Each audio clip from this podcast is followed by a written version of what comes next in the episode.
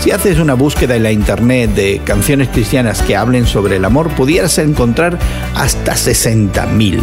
Si buscas canciones cristianas sobre la obediencia, posiblemente los resultados no pasen de los 1500. Y es que aparentemente nos gusta cantar más sobre el amor que sobre la obediencia.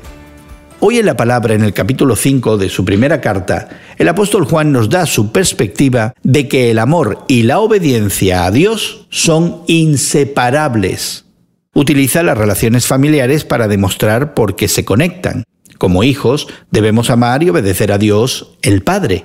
También debemos amarnos los unos a los otros como miembros de la misma familia, es decir, como hermanos. Para Juan, confiar en Cristo para la salvación es nacer de Dios. Nacer de Dios es amar a Dios y es amar a sus otros hijos.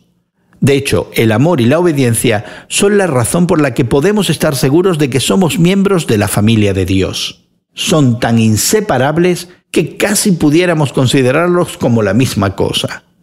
Además, la obediencia a los mandamientos de Dios no es una carga, porque todo lo que ha nacido de Dios vence al mundo y Cristo ya ha vencido al mundo.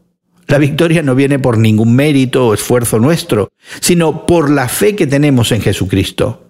Jesús mismo lo dijo, mi yugo es fácil y ligera mi carga. La obediencia a Dios es verdadera libertad, no para hacer lo que queramos, sino para hacer lo que Dios quiere. Hoy en la Palabra es una nueva forma de conocer la Biblia cada día con estudios preparados por profesores del Instituto Bíblico Moody. Encuentra Hoy en la Palabra en tu plataforma de podcast favorita. Más información en hoyenlapalabra.org.